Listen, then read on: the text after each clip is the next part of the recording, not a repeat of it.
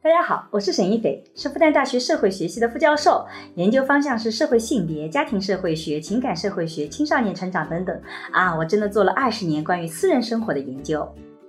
你好，我叫商建刚，我做了十六年的律师，七年的法官，现在是一名上海政法学院的副教授。我们也是结婚二十年的夫妻，我们将会一起主持这档由新世相光之来处出品的播客。在这档节目中，我和商老师将会以男女不同的视角解释这个时代的爱情问题，从社会学和法学的角度探讨与亲密关系、婚姻家庭、社会性别相关的热点事件。那也会参差一些我们轻松的夫妻的日常聊天。所以我就觉得，我现在对于那种急功近利的职业规划，我内心里是会有很多的抵触的。所以现在很多的人觉得说啊，这个没有早点做职业规划，我觉得那个你是很庆幸的，你逃过了一个把自己作为工具的这样的一个过程。可能人到中年，我们才会自己觉得可能有一项能立足于社会的本领。假设你三五个月、一两年就能够有的能力，其实某种意义上讲，这个能力的价值感也不会特别强。嗯，就大学里没有跟每个女孩子都说过一次话，对，啊同学四年了，连一句话都没说，你说遗憾不遗憾？遗憾的。这是最大遗憾。很遗憾 的，我就没有这个遗憾。我大学里跟每个男生都说过话，哎就是呀但我觉得真正这里面遗憾的，我在看到十大憾事里面，我觉得第三个是我觉得真的遗憾，就是子欲养而亲不待，有很多事情跟你想象不一样。人生就是有很多事情你做不到，人生就有很多事情你想做好，但它也没有办法那么好，这就可能是现实的人生吧。生活就像一杯美式咖啡，有点苦。有点苦，那就慢慢的去享受它。大家好，我是沈一斐，我是商建刚，这是小宇宙特别企划和小宇宙聊毕业。那我们今天想要聊的方向呢，是如何化解大学的遗憾。我再来强调一遍，好，这是小宇宙的特别企划， 和小宇宙聊毕业。我们的方向是如何化解大学的遗憾呢？哎，我其实刚刚在设计的时候就想，我读一遍，你也读一遍，我们俩这么心有灵犀，来握个手。是吧？ 所以我第一个问题就是说，这个桑老师，你在大学里有遗憾吗？真实的回答，有， 你刚刚不说没有吗？怎么又有了？因为你们你感已觉经说了真实的回答，只能说有，难道真实的回答你刚刚不是说没有吗？没有啊，一定是有遗憾。就像装修是一门遗憾的艺术一样的，那你遗憾什么？很多遗憾的，真是。凡是说不出来的遗憾，基本上就没有遗憾吧？那不能这么说，好吧，有遗憾是绝对的，没有遗憾是相对的。桑老师这张脸变得好快啊！在我们打开录音机之前，我们说我们今天要聊聊这个大学的遗憾，他就说：“哎呀，我大学没什么遗憾，我要凡尔赛一把了。” 然后一打开录音机，就换了一副嘴脸，你这个也太虚伪了吧！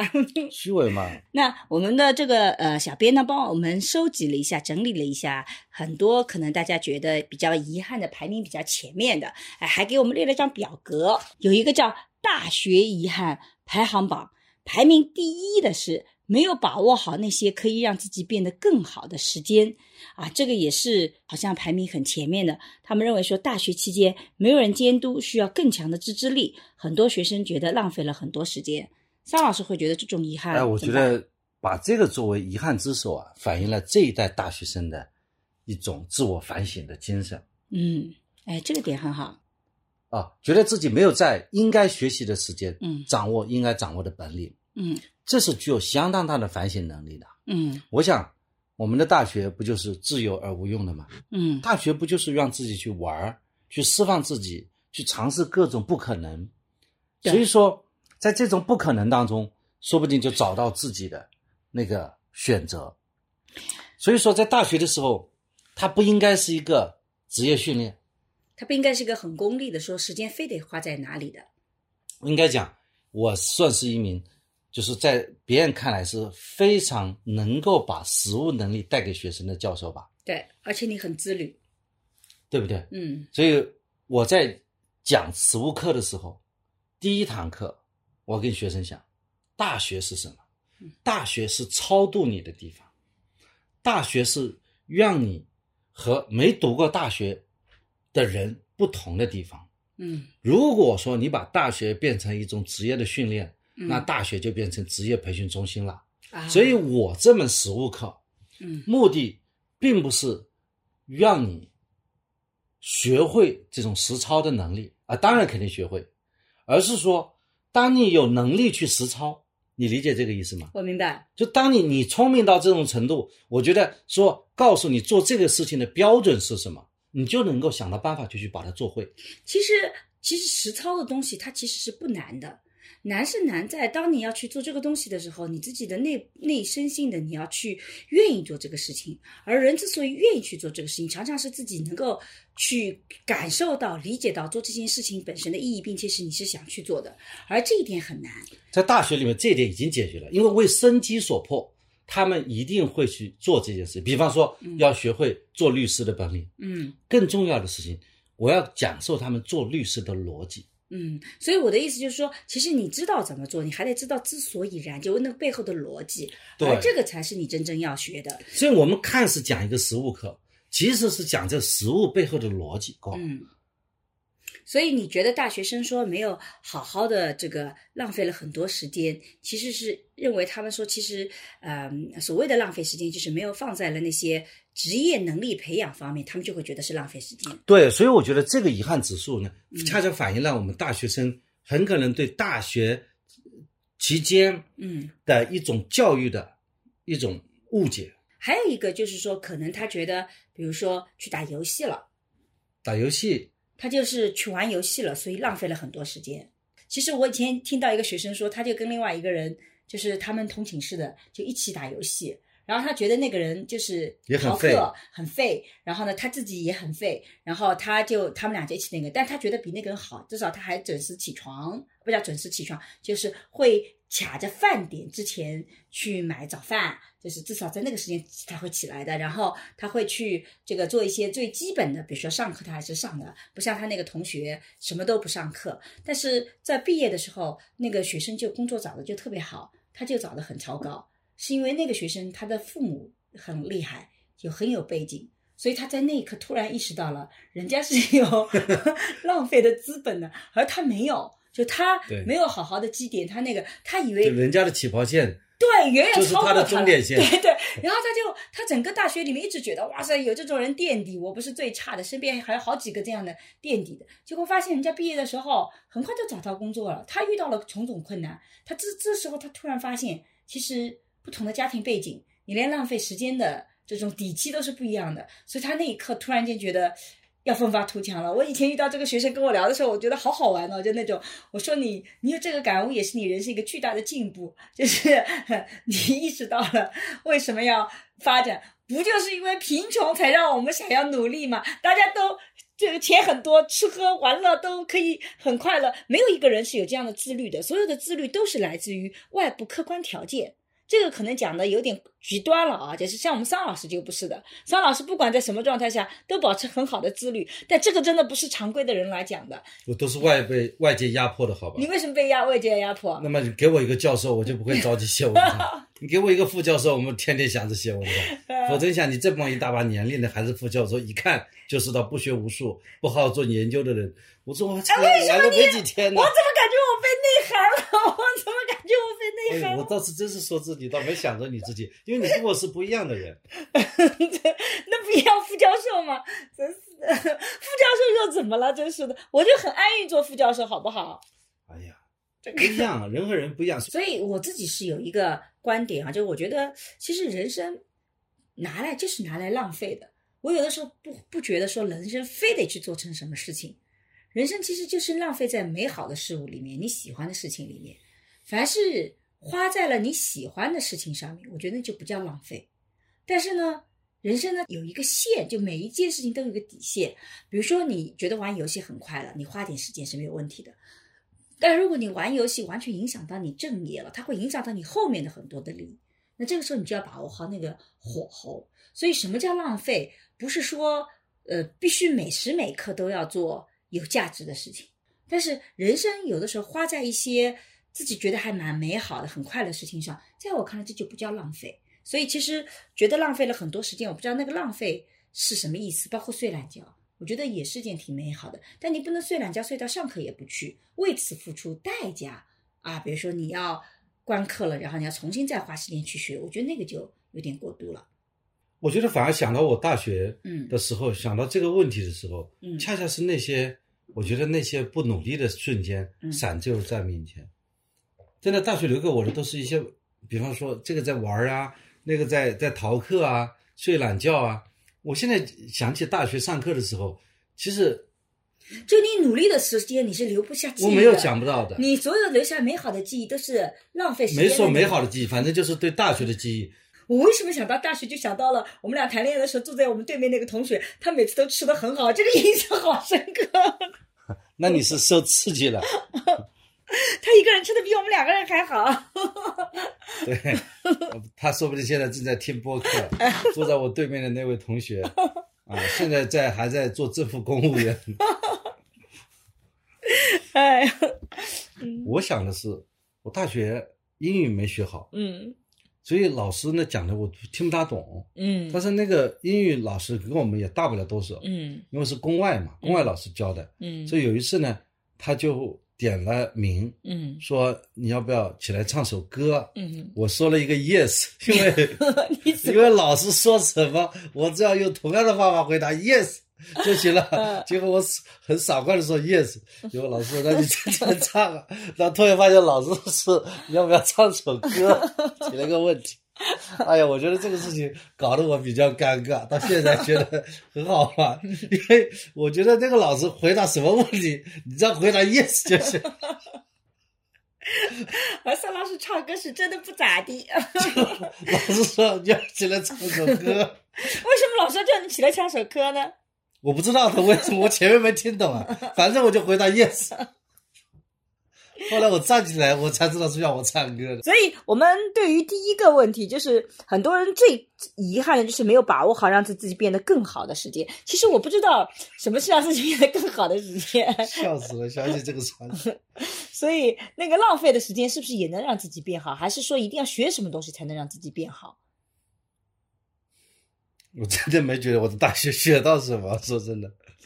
哎，我也我也自己有这种感觉。我自己现在，我今年做教学改革，我觉得做的特别特别的成功，因为啊、呃反正我不是很在乎学生评价什么样子，因为有的时候你很严格，你要求很高，学生的评价反倒不好。可是我看学生的期末论文的时候，哇，我觉得写的真的比以前的学生都要写得很好，因为我开始让他们。这个找学术发展脉络，一步步的教，然后那个，所以我就在想了，其实我本科的时候，我本科毕业，我其实还不知道怎么找学术发展脉络，我还写不好文献综述，而现在的学生已经能够写得很好了。所以我回过头来讲，我觉得可能不是怎么把自己变得更好，其实变得更好背后也有其他人需要努力的。比如说，我们老师到底怎么授课，让学生能够掌握更多的真的对他有帮助的东西，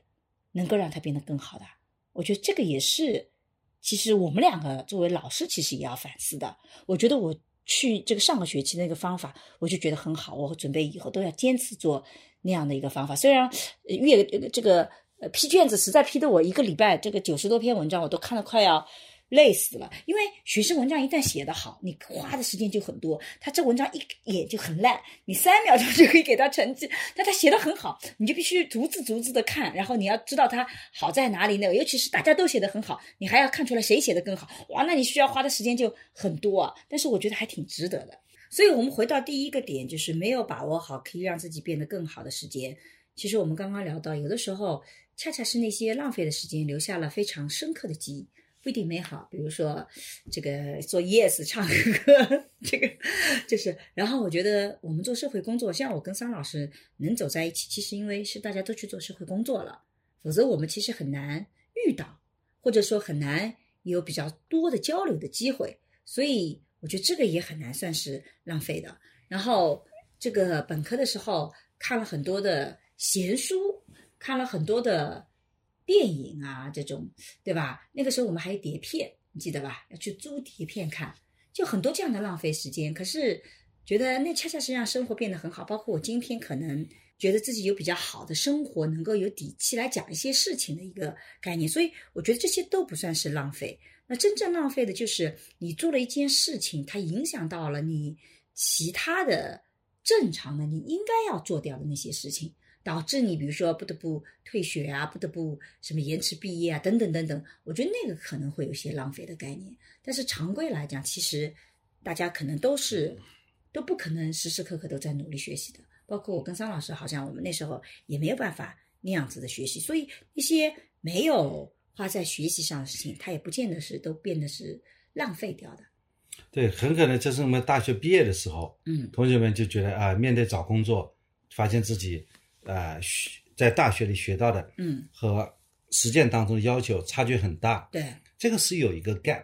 这是正常的。这是正常你的。可能在这个瞬间就觉得，哎呀，大学里没学好，你以为你花了时间就真的能学好吗？我们给你泼个冷水啊！这个其这个实主要还是看老师教了。嗯老师如果说对教的好，你就会学得好。对，我觉得这个老师在教的好方面，其实要承担比较大的责任的。我自己也是回过头来是这么觉得的。我就觉得第一个遗憾说明你非常强的反省能力反省能力。如果你觉得过去是有些浪费的，那你不如从现在开始做更好的时间规划，把自己该做的事情做做好。那第二个是遗憾排行榜是什么？没有早点开始做职业规划，嗯，大学期间，很多的同学说很迷茫，只是被动的上课下课，没有想过自己以后要做什么。其实我觉得在大学里面，现在我们是特别强调做职业规划的，很多人都在说要把职业规划做得很好。可是我自己本质上是不太喜欢这种取向的，因为我觉得在大学里的时候，为什么要那么早的把自己的职业规划定下来呢？你以为自己定了职业规划就能往那个方向发展，你就觉得一定能做好吗？其实一个职业它需要很多其他的底蕴的东西，不见得你就只是培训，就像你刚刚讲到的，只是培训这个职业能力。比如说你律师就培训律师技巧，你做记者记者就培训你那些所谓的记者的这些能力。我觉得其实这是不对的，因为你可能需要很多大量的人文知识，那些看上去没怎么用，但其实是提高你底蕴的东西。那如果你做职业规划，这些东西你要全包含进去的话，我就不知道这个职业规划跟大学本身的生涯规划，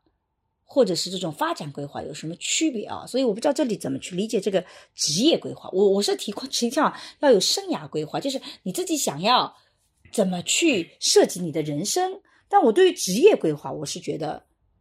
没有没有没有太大的必要的。我大学的时候就不太能想象我自己有一天是会成为大学老师的。因为现在和当时的情不太一样况了不一样，现在的确很卷。我觉得从个体的角度嗯来去做职业规划，也未尝不可啊。嗯那么，因为但是你实际去做这种职业规划，如果说同学们有这种意识的话，那你肯定想去踹不同的行业，先要去找不同的行业试试看。然后你看你是不是喜欢。嗯，但是的确，就像沈老师所说的，你其实根本不知道你喜欢不喜欢，就是你不可能说，你先去实习律所实习六个月，对，啊然后到检察院实习六个月，然后法院实习六个月，这样下来一年半就过去了，那而且你的你也时间对的。就没有太多时间，而且你也没有那种机会，让你真的都能去这些机构去实习。呃，对，也没机会，嗯，你不可能说我再去实做一下记者，再再去纪委里工作，然后我到政府公务，我的政府官员工作，你哪有那么多时间呢？但我觉得大学里面你实习可能也就只有半年，顶多找一两个工作，你顶多了。其实你并不知道，所以我们之前有一个跟粉丝聊天的，我觉得他们的问题就问得很好，问了自媒体想要做新媒体的工作，但实际上新媒体工作到底是做什么的？其实那个问问题的同学并不知道，而另外一个已经工作过的告诉他就说，哎，其实可能跟你想象的不一样。所以当你去做职业规划的时候，前提是你得首先有一个你想要去做的职业，可是那个选择本身就很难呐、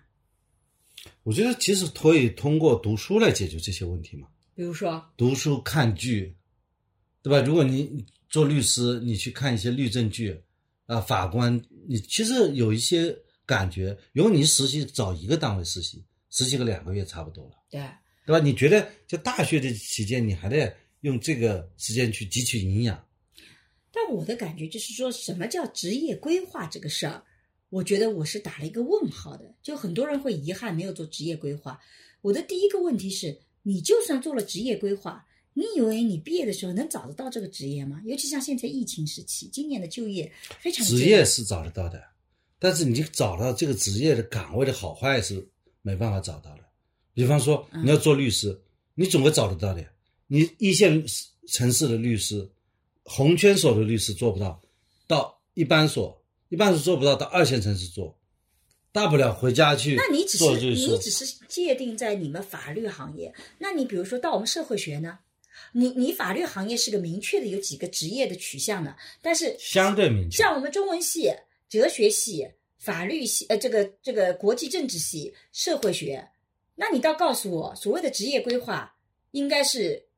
怎么个职业规哎，划？这个我真的搞不明白，你们那些学生读国际政治系的本科，他们职业规划干嘛呢？我们工作都找得很好的呀。所以对他们来讲，这个选择面就太大了。对啊，我们所有的行业我们都可以呀、 没有所以什么不需要我们这这个不是我们法律系学生提的，法律学的职业规划就没有什么好规划的，你就你就就干法律去，因为我们这是一个工匠你。这个是叫垂直类的一个专业，对的嗯而我们是个泛面的一个专专业。就在大学里面，到底是要做什么？其实不管你做什么行业，尤其社会科学类的，你就是听说读写加上思考的。四加一的能力，听说读写是实际的，思考是思考能力是一思维个能抽力象，思维能力是个抽象的，就是你无非就是把这几个能力给都搞好了，那你这些能力很强，那你任何一个工作，你可能都能够有个基本的胜任。但如果你这些能力不强，你把职业规划做得很好哎，这时候我要介绍一个人，啊，叫阿甲。这个人嗯是我们复旦大学法律系的师兄，嗯他毕业以后呢，分配到法院去做法官，嗯做了几年法官以后呢，他就辞职了。嗯辞职以后搞这个法律资格培训，嗯他弄了一个律师资格考试自助排档。嗯九九年的时候，嗯那个时候我们就在网上认识他了。嗯呃，后来呢，他去做这个儿童图书的这个绘画创作，嗯他现在是一个图书儿童图书的一个一个作者，嗯而且专门做这种自己的公司，嗯做青少年嗯这个绘本的培训的。嗯，下次有机会再约他聊一聊。对我觉得他的生活就转型了太多了，从法学生转化成一个以以翻译和这个制作儿童教育这种绘本这样职业，和法律完全没有关系。所以我我我在这里要讲什么呢？就是职业规划这个概念，其实是工业化时代所提出来的概念。工业化的时代的时候，你想想看啊，有哪些职业还是比较清楚的？尤其在欧美国家，他们有非常强的职业规划，是因为你如果选择底特律，它就是一个汽车城市，它就是机械工业。那你选择了这个机械工业，你的职业就是会怎么怎么样，它比较确定。所以在工业化时代，职业相对是确定的。但是我们现在到了叫后现代社会，我们现代社会都走过了，所以这个时候你会发现出现一个重大的问题是，职业它变得很多职业你听都没有听说过，对很多的职业在未来的几十年里都是会被消亡掉的，所以你所谓的职业规划。你为了这个职业所去具备的能力，但如果到那个时候连这个职业都不存在了，你怎么去做这个职业规划呢？所以我看到新的一些概念叫生涯规划，生涯规划它就不是规划说你是要去做哪个职业的，你要为这个职业去做哪些努力。生涯规划是说你在这个过程中如何发现你自己最擅长的特点。你如何发现自己最擅长的能力？然后你如何去把这个能力能发挥在哪些需要这个能力的岗位？这个就变成一个叫生涯规划。我怀疑现在的职业规划已经转到了所谓的生涯规划。我听起来生涯规划也是一种饥饿营销的噱头，让我们年轻人更加焦虑了。本来做职业规划还不够，现在被你上升到一定要做生涯规划了，嗯也很是不是要要再给我再来开门课，如何做生涯规划了关？键来骗我一个几十块钱？对，关键就是到底怎么去做规划，就是你这些规划我，我一直不能想象你怎么去确定。就你寻找自我是个漫长的过程，它不是一个培训就能让你发现自我的，我觉得吧，你刚才说的就挺好的。大学里就学这个听说读写的能力，基本的能力以就可以及思维方法。，对当你具备这种方法的时候，其实你什么事情都不需要规划。对，对吧？你是这个剑山，这个叫什么？ 剑三 P 三，剑山剑海、剑河渡海，叫剑河渡河，然后什么，这年轻人怎么说来着的？对，你就一往无前了、嗯其实我觉得大学里就是应该，就说听说读写的能力，还有思维方法，这是我们讲的社会科学啊，啊还有因为理科我们不懂还。有和谐的人际关系，对怎么样成为一个优秀的人？对，就是大学是要把你塑造成为一个优秀优质的人。哎，我这点特别同意，就是我觉得大学是什么？就是你在高中之前，你其实都有个非常明确的任务，就是你要学习。学习你是生活最主要的。然后我们在判断一个学生是好学生还是坏学生的时候，你会发现我们就有一个标准：学习成绩好不好？学习成绩好就是好学生，学习成绩不好就是坏学生。不叫坏学生，就是不好的学生。坏学生是另外一种类型啊，他逃课啊，经常惹是生非啊，影响别人学习啊，就变成是坏学生。所以你对人的判断其实是有单一的尺度的。到了大学以后，你会发现我们对人的判断开始没有这种标尺了。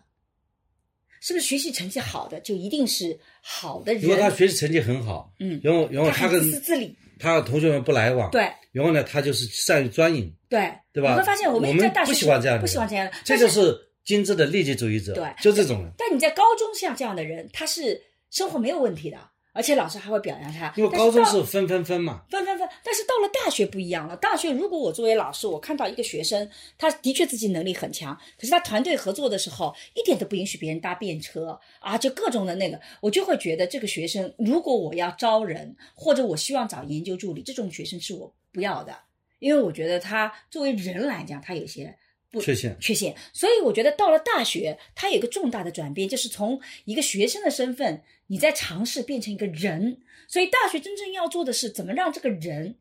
像一个人，他要有人味，他要有人性。他要有人的能力，他要有一定的去体谅他人的共情能力。我觉得那个是大学之所以存在的地方。你刚刚讲了一个特别好的，你读了大学以后，你怎么跟没读过大学人区别开来呢？就是说你读完大学以后，你怎么样成为你自己？对，你哎怎怎么么样成为为人自己？就是说你不要成为一个工具人。，对，是的，所以我就觉得我现在对于那种急功近利的职业规划，我内心里是会有很多的抵触的。所以现在很多的人觉得说啊，这个没有早点做职业规划，我觉得那个你是很庆幸的，你逃过了一个把自己作为工具的这样的一个过程。当你觉得职业规划很重要，其实就是你把自己作为一个工具去迎合一个需求，你要使得自己去是适应那个职业。可是我觉得人不是的，人是我在这个过程中，我其实有很多自己的学习能力，我其实每一个岗位我都可以很快的能上手的。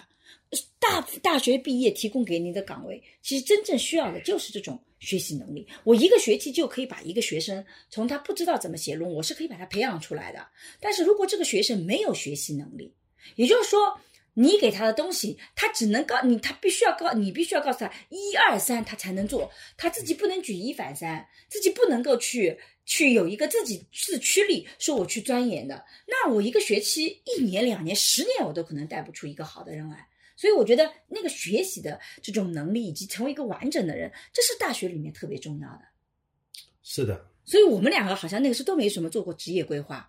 虽然我们现在听上去，大家可能又要批评我们太过理想主义，可是实际上，我觉得我们讲的是一个真实的世界，就是你就算是大学里面，比如说你进了新闻系，你努力把自己培养成一个所谓的新闻的这个呃工作者，那不就是这个专业本身在做的吗？就比如说桑老师，你们在法律专业，你上专业课不就是已经在做职业规划了吗？那你还需要什么额外的其他的职业规划？定自己三年要做一个律师助理，五年就要成为一个独立的律师，十年就必须要做一个合呃律所的管理合伙人。所以我的意思就是说，你如果培养自己职业的能力，你的这个专业能力，其实你的选择的这个专业已经在教你专业能力了。就是你进入了一个职业，对，这个职业都有它的 KPI 体系，那么你都有你它的青年干部培养计划。那你、就是你告诉我，大学里的要做职业规划做啥呢？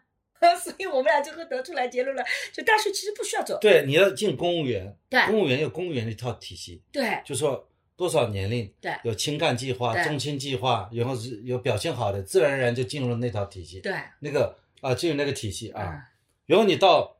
呃新闻机构去，嗯一样的，从小编辑开始，怎对，么他怎都么有一个成长晋升的道路。他有他的成长计划嗯。你到大厂去，大厂也有青年干部成长计对啊划，每个行业都有那个职业计划。所以那个所谓的大学的职业规划，我们就不知道是什么了。所以我们稍微来总结一下啊，你看，假设你的职业规划是指你要选择哪一个行业。其实那个是非常难选择，你以为是你选择吗？绝大部分人百分人生，我们这世界上百分之九十五的人，不是你选择职业，是别人在选择你。你大学本科毕业，你能找到一份别人要你的工作，已经很不容易了，哪是你想去哪里就去哪里的，比较那个的工作具有偶然性，啊、就是真正你做什么工作是偶然性，嗯包括你选择哪个领域也是有偶然性的。对，比方说，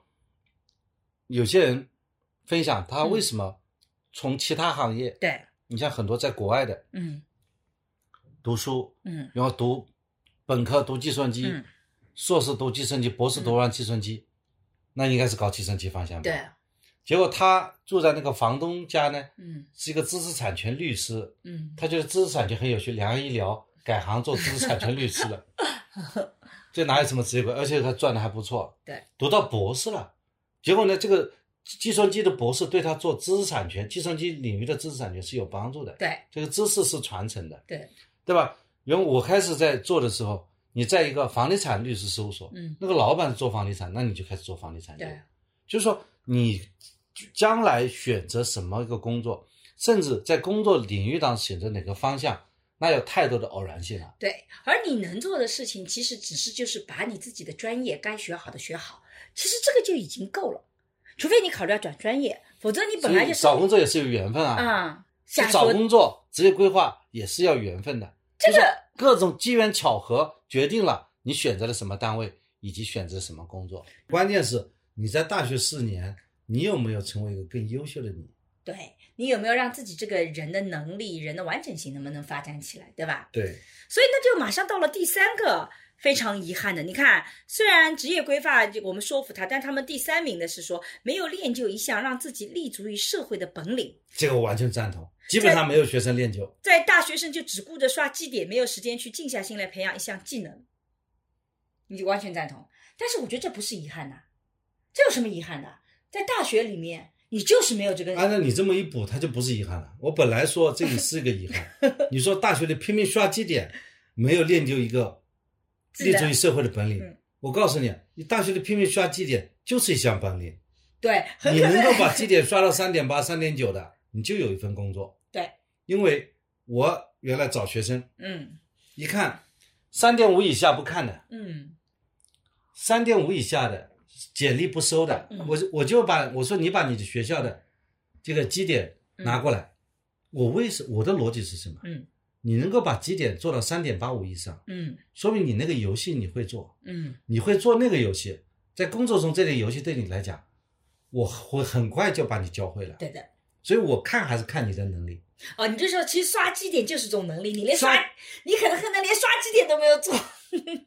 你这个四点零的绩点，你刷成二点零，然后你说你很有能力，谁信啊？哎，你是不是有点太功利了啊？不，这就是一个能力，它是一个游戏。嗯我们讲初中、高中学数学是吗？我们数学老师说，这个将来你工作以后都用不上，嗯但是为什么要学数学？嗯，这是思维体操啊，嗯做体操嗯，让你变得更聪明，嗯对吧？大学里四点零，不管老师讲的多么枯燥，嗯，你如果把它分数搞得很接近，嗯说明你很善于适应这么一个学习，对是是很适应完成一项任务，对你是一个 KPI 型的对小同志，嗯是不是这样是的？KPI 小同志啊，嗯，那这样的小同志，我们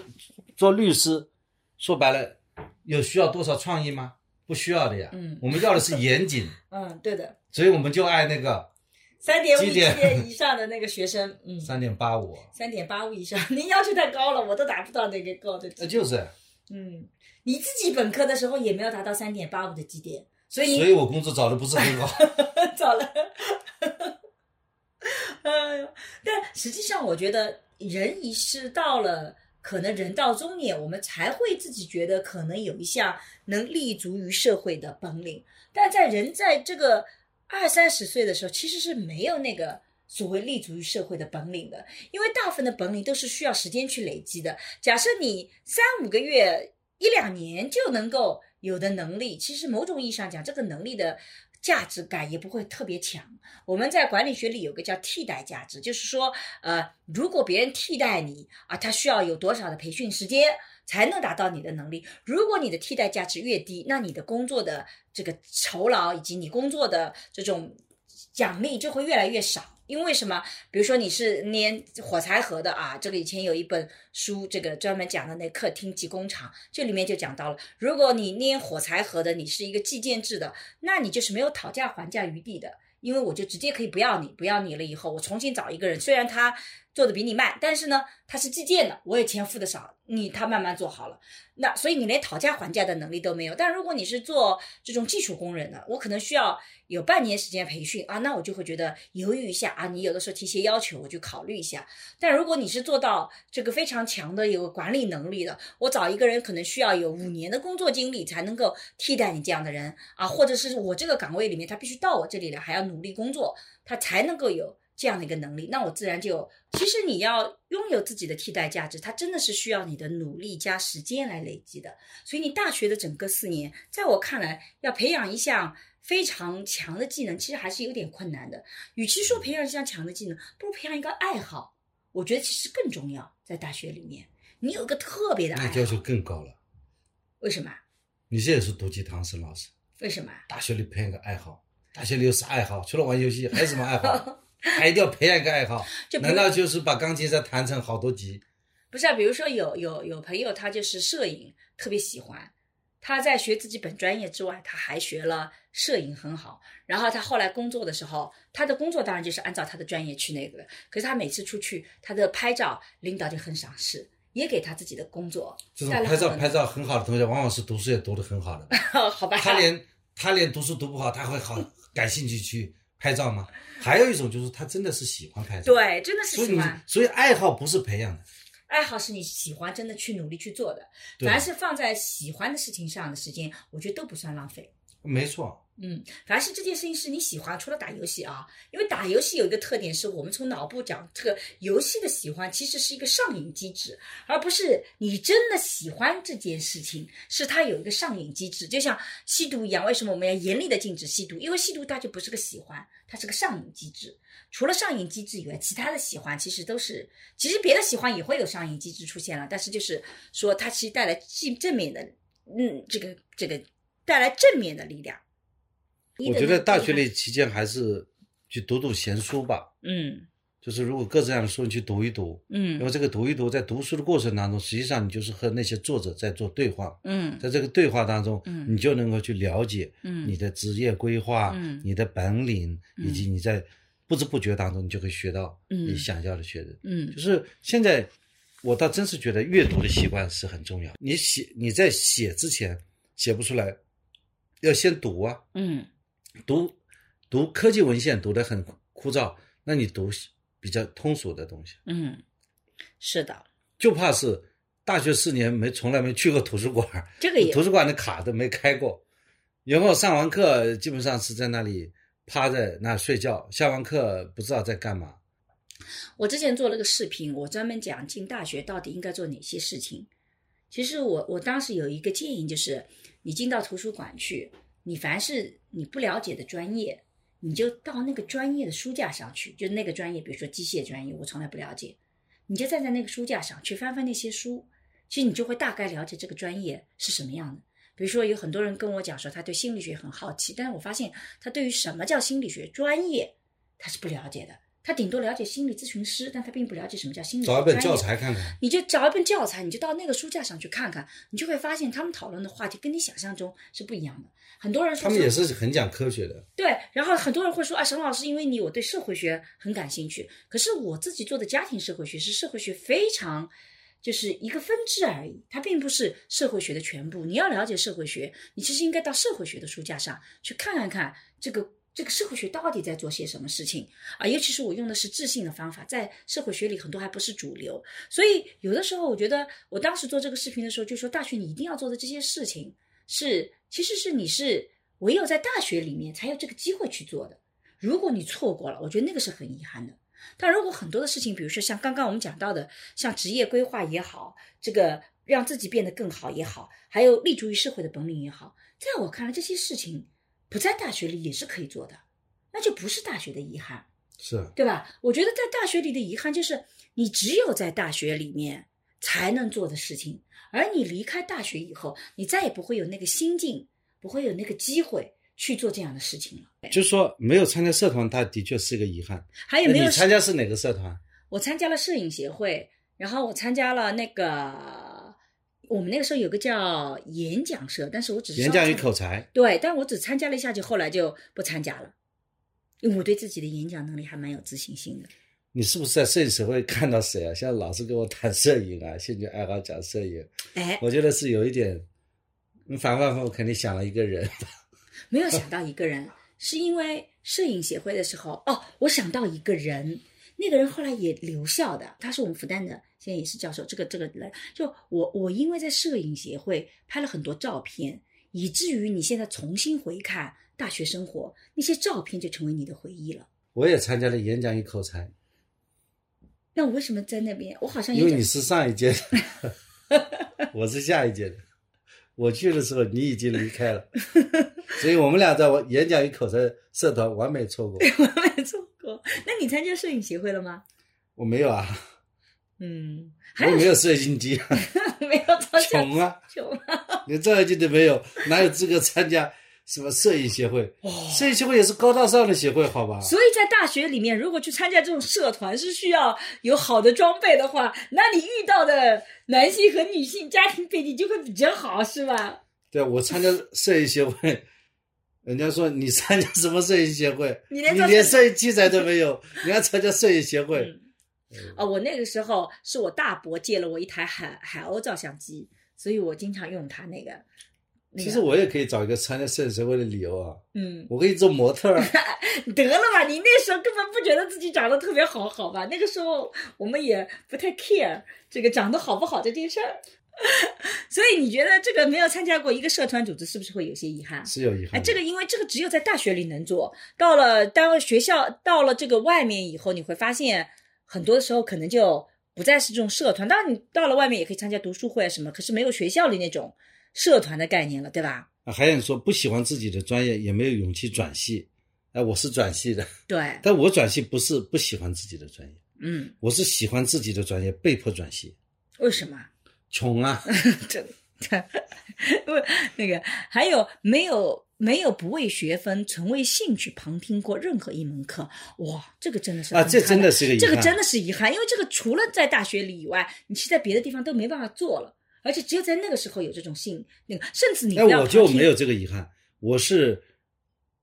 我是去听梁永安老师讲的课，我们俩一起去听梁老师讲的课。我没有梁老师是你一个人，我没有上过梁老师的课。那是谁啊？那你是跟谁一起的？ 你跟谁一起去的？不是我。那但但我那个时候听了很多杂七杂八的课啊，那个时候也不算像化学与人类，也化算学是人类是我们俩一起。化学人类是我们是一起上刘的淡初，啊，刘淡初老师那个时候上课，第一堂课啊，一块白色的布在讲台上，拿了一瓶水，啪啪啪一喷，化学与人类几个彩色字就出现了，然后来告诉我们这是什么原理。其实学过化学人都说这是最最基本的这种知识，但是你知道吧，设计在课程里面就觉得特别的就炫。是这个老师，他其实一种互动式教学做得很好。对，然后他把化学跟你的日常生活全部紧密结合在一起，来对讲化学和人类的这个发展，所以讲的特别特别好啊玩。现在上课都用 PPT，那个时候上课没有 PPT，对，老师都是用板书的。板，书，然后所以就老师把一堂课讲好，对应该说还是我们像刘老师，还是我们为什么这么尊重他，就是因为他特别爱学生，对他精心的准备他的设上计课课程啊，所以我们要向刘老师学习啊，对，要把课讲好。嗯， 怎么到沙老师这边就突然变得那么正能量了呢？ 所以我觉得那个是很遗憾的，就听任何一门这种其他的课程，可能跟你专业不相符合的，没有谈过恋爱，没有谈过一场恋爱，这个遗憾吗？没有谈过一场校园的恋爱， 对啊，就在校园里没有谈过一场恋爱，难道校园里谈过一场校外 恋爱？你怎么实现的？我没有啊，你， 嗯，就是大学里面谈一个恋爱，其实就是会有一些两个人一起在学校里走啊这种场景啊，这个的确有些遗憾，因为我毕觉得竟是个遗憾。毕竟你就出包了括大你学以在后，大学里也鼓励大家在学校里也可以对啊，开始恋爱嘛。而且我觉得校园的恋爱，它就相对较比较纯粹性，因为你真的会看这个人，嗯他其他的这些东西，在在我们的整个思维体系里还没有完全的出这现。个遗憾你赞成吧？憾，这个遗憾我赞同，这个是跟大学没有关毕业旅行，没有毕业旅行，这是遗憾吧？那到不， 我不也没是有那么毕业遗憾啊没。有那个遗憾。什么叫毕业旅行啊？但是没有毕业典礼，我觉得很遗憾。今年的疫情啊，不能做毕业典礼。我自己觉得那个毕业典礼对我来讲印没象有一太起集深刻体了。照，对集体照，然后你知道吧，各种勾肩搭背的拍照。 我所没有散伙饭。对，没有散伙饭。吃哭最得遗憾稀的是散伙饭，哦，那个散伙饭会就吃我们这个散伙饭一吃还吃出火花了，那个他们俩就结婚了。 啊、你们班长是吧？ 对，这个又不要说暴动，他们俩在原来是挺好的，这个毕业了散伙饭的时候就把最后一刻一下升华到高潮，哦又开始了一个新的人生。对，我觉得好像是散伙饭，的确是好印象深刻，而且那个时候没有大家散都伙哭饭，是个遗憾，对，大家都哭哭的稀里哗啦没有的。毕业照是个遗憾，因为那个时候现在，特别是我们现在嗯这么多年以后，嗯同学们有些同学会非常有心，嗯把那个毕业照扫描成电子版，嗯然后发到群里，一看、没有我，你为什么没有你、 啊？那个我忘 记了呀，哦，原来是你的遗憾是吧？非常遗憾。嗯，嗯，而且我转系了嘛，哦，你是数学系的毕业展没有你对，他就没我，他毕业的时候没我，我也不好去，啊？但是但是我还在这个群里混，因为嗯，毕业照一铺就没我，人家说你还没毕业 呢，你还拍什么毕业照？是的，就是非常不人性。那是因我为转系了嘛，那是有那个人，他那个组织那个人，他对你有意见。那个男生，我知嗯道谁，他对你有意见，他老看不惯你，所以他专门就不来叫你。那你拿对他那怎么办呢？你也没办法，人生总是会遇到这种人嘛，你也没办法。但我觉得那个散伙饭是是一定要吃的，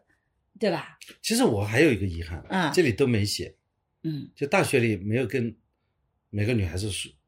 都说过一次话，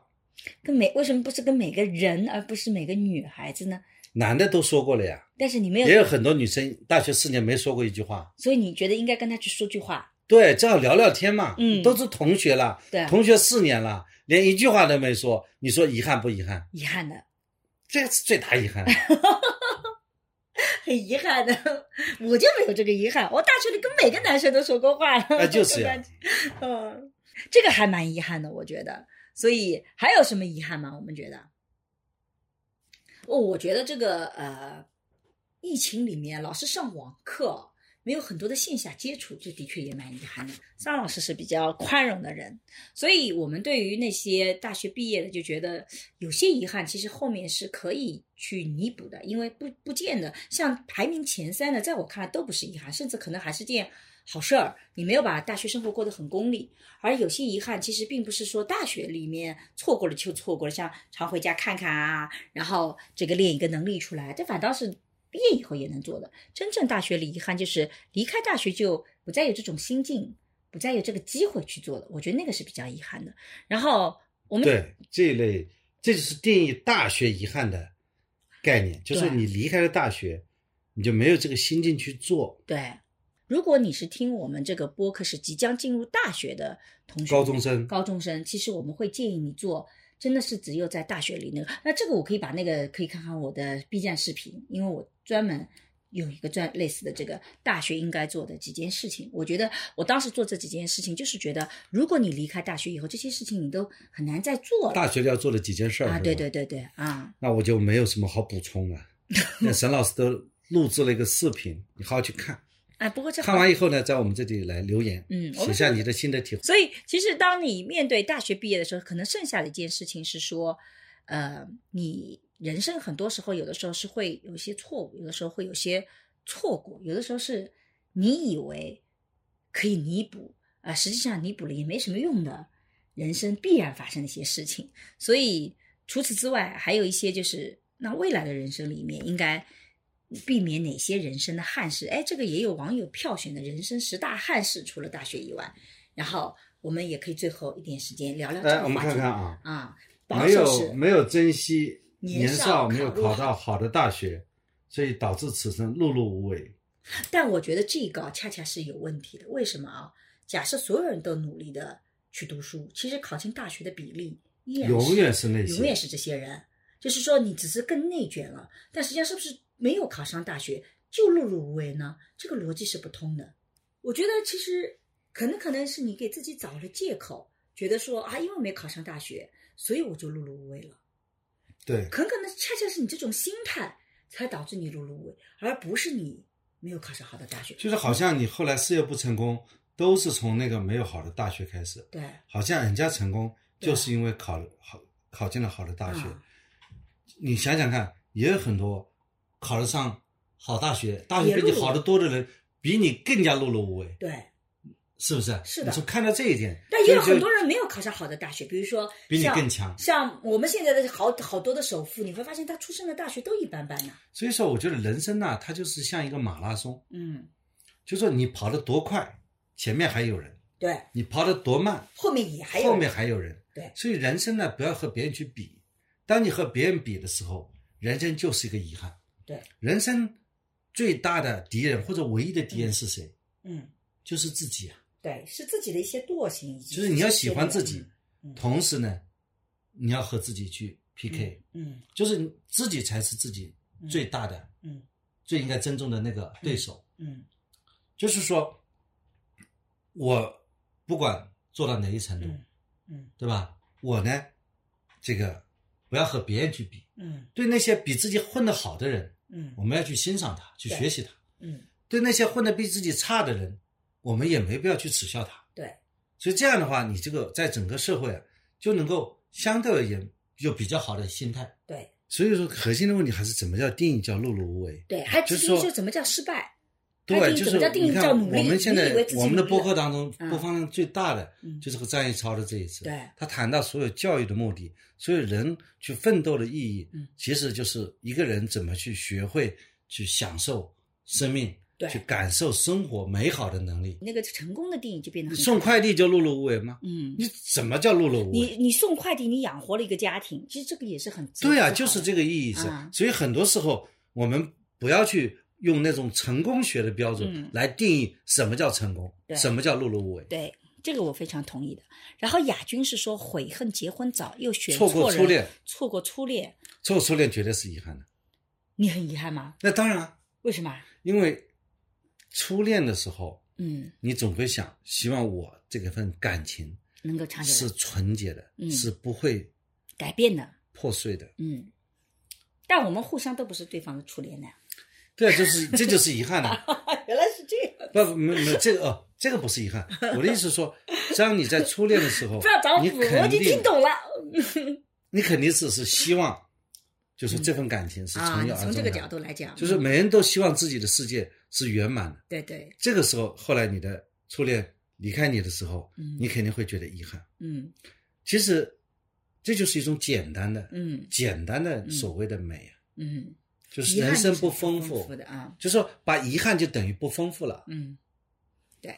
所以，这个其实是人需要通过学习、通过改变认知来的。对的你错过初恋，如果你认为你错过初恋嗯，而觉得遗憾，嗯，很可能就是你的生命就不丰富。对，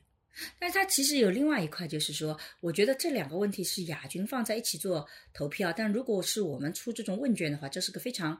大的一个错误，就悔恨结婚早又选错人和错过初恋，它放在一起，其实这是完全两个不同的问题。我觉得悔恨结婚早又选错人，这个其实是作为人生的遗憾，其实很奇怪的。也就是说，你觉得自己的人生有问题，是因为你当时选就错他这个白菜，啊，很早被猪给拱拱了了，就然后都呢是就结婚了，然后是结婚了以后猪的这个问男的题也不好，但实际上这样然这后样他也很快生孩子了，但是这个归因会使得你的未来生活也不会变好的，因为你的归因都是归在外面他的。就是他一辈子毁掉了嘛，他已经结婚了，嗯然后生孩子了，然后自己好像也不没办法再嫁人，然后这孩这个老公也不是很有出息，对，对吧？你看原来那个初恋或者哪个同学在追求我的，嗯，那个成绩差的，现在在乡下做个体户，对啊，现在做老板了，对。对吧？我就没有这个遗憾是有的呀。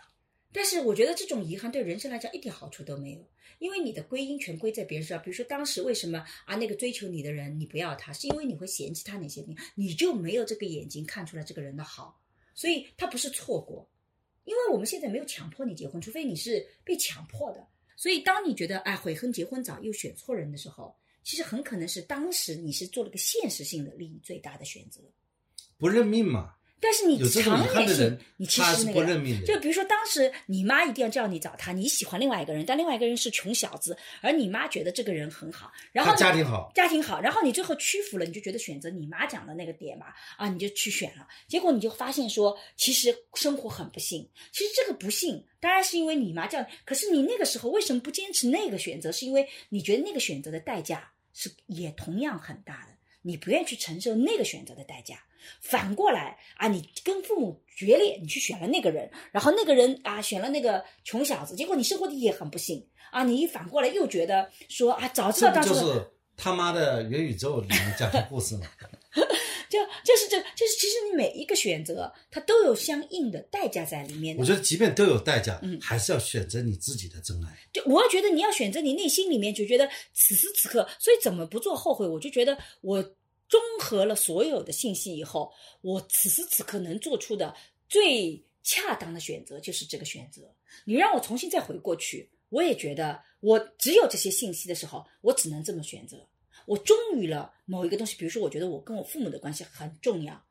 我不能够因为一个人去破坏我跟我父母的关系，这个是我不能承受的。所以，即使我知道他未来会飞黄腾达，但我为了跟父母的关系，我得牺牲这个飞黄腾达，所以我选择了。那你也没什么好后悔那。你会会后悔一辈子的。我也不会的。但我这种性格，我就觉得父母我肯定搞得定的，我就选择一个穷小子好 了。哎，我也这么做选择，就说我觉得我能够，但如果错过这个人，我回来会觉得特别的苦，特别的惨。我想到他就觉得心里很悔恨，我为什么当年没有坚定的跟他选择在一起？那我就会坚定的选择跟那个在一起。其实我们这样一个播客嗯内容也是要给大家做一个人生的一种教育，嗯对就是说我们要学会对自己负责任，对，对自己的当下负责任，也对对于自己原来、嗯未来要负责任。对也就是说，你如果说是要为了谁谁谁而做决策，你就是不是为自己对自己对负责的对的一种决策模对型。就说如果说我们这个播客能够让更多的年轻人要学会嗯对为自己做决对策，自己承担责任，嗯，这不是培养了更多完善而独立的人格吗？对，其实即使是你说我是为了父母，那你一定要知道，当你做这个决策的时候，其实你是把跟父母的关系的利益重靠看的比自己跟另外一个人的关系更重了。它也是你的自己的选择，它其实到最后结果还是你自己来承受的。所以我觉得这个其实人生的憾事里面，其实这种归因啊，其实会有一些问题啊。对，它还有肯定很多多，啊人嗯比方说入错行，嗯，呃，人生只能得过且过。这跟这个碌碌无为其实很像，就是路我错觉行得了嗯女怕嫁错郎，嗯男怕入错行，嗯，有道理的，是的。那已经落错行了怎么办呢？就很遗憾，真的。这个也觉得很遗憾。这个我也觉得这是很多时候，这很可能只能是一个命运的决策，你就觉得很不容易啊。但是要知道，你坐上了这个贼船，上贼船容易，下贼船难的，嗯对吧？嗯这的确是一个遗憾，嗯，但但是我但是也只能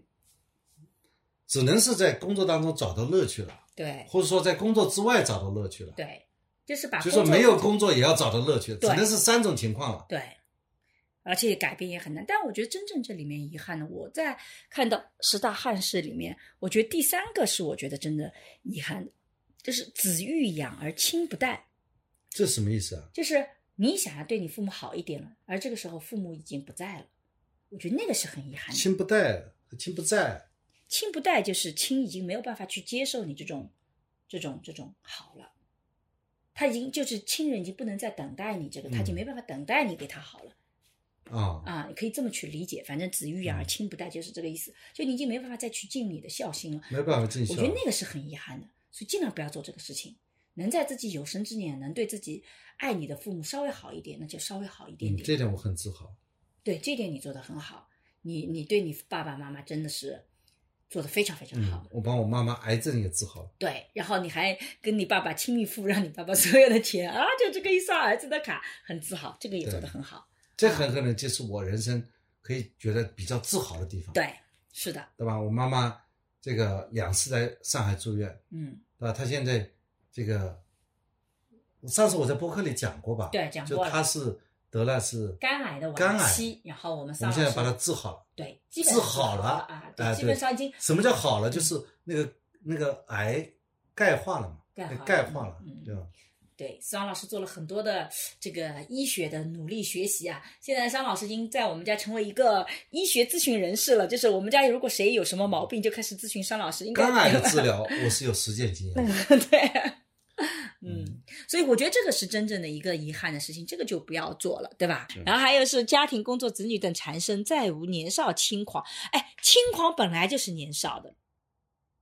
就是你到了一定的年龄，你还要年少轻狂，我经常会觉得很奇怪。难道不就是因为所谓成熟，就是慢慢把这个轻家狂庭、工想明白作、了子吗？女啊凡事缠身，没办法年少轻狂。嗯，我觉得其实可以找一些缝，总归有些缝隙嘛。对啊哪怕有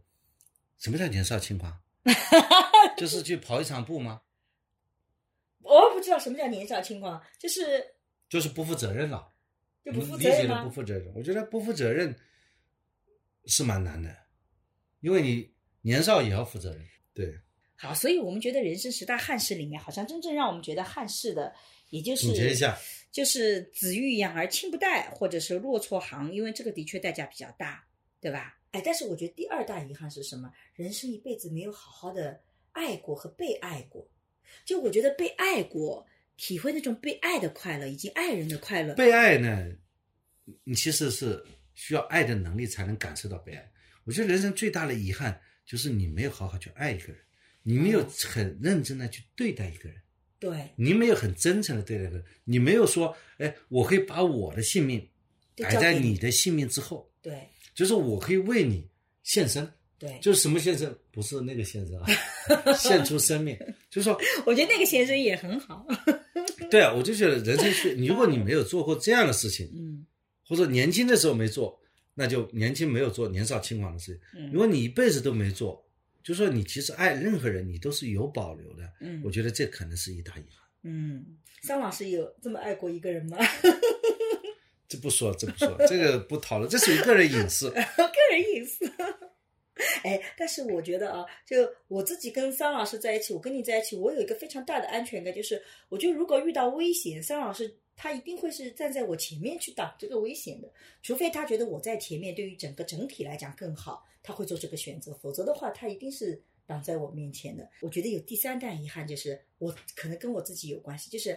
你明明有机会去见你的偶像，但是你没有去见，我觉得那个，然后偶像又过世了，你再也没机会了。我觉得那个遗憾好遗憾，就是嗯我当年明明有机会去见一下张国荣，可是我没有去，因为你不高 去了吗？没有， 你不是听了他演唱会对，吗？哎我只是去另一，但是我当时有机会直接去宾馆去瞪他的，所以我为什么后面做追星研究，我能够去理解这些年轻人追星的行为，就是因为我自己有过这样的经历以后，我觉得真的那好这个遗属于憾年少轻狂的事儿。哎，这可能算年少轻狂的事情了。对，就是就是就是高二学校也不允许，你可能代价也很大。我觉得你自己有点误导青少年，啊这个那还个是不行。但是我觉得是我的遗憾嘛，对吧？但大家不要向我学习啊，因为其实这个代价真的很大，但它就是个遗憾。但你真做了以后，你很可能变成另外一个遗憾。当时要是不去看就你好了。多多看他的片子，现在多听他的歌，这都不是可以把他遗憾可以弥补回来，不见得要通过一个追星的行动来反映出来。那你就不知道了，看到现场的人那个快乐是很不一样的。你你还你有什么遗憾吗？ 我就是还有一个遗憾，就是我觉得可能以前还不够努 力，你哇塞哇塞，我我觉得你，我已经这三个月跟桑老师天天在一起，然后我就已经很受不了他的努力程度了。原来我们都各自在外面努力，回到家我们是放松的。最近我们都在家里，哇，你还不够努力的话，那是那那别人还能不能生活还不是不足够的自律。比方说，我把自己的时间按照每十五分钟作为一个 quarter，但你有没有可能想过，如果你真的做到什么每十五分钟一个 quarter，每时每刻都很努力，你很可能现在精神都出问题了，身体也出问题了。没有啊，我可以这个 quarter 是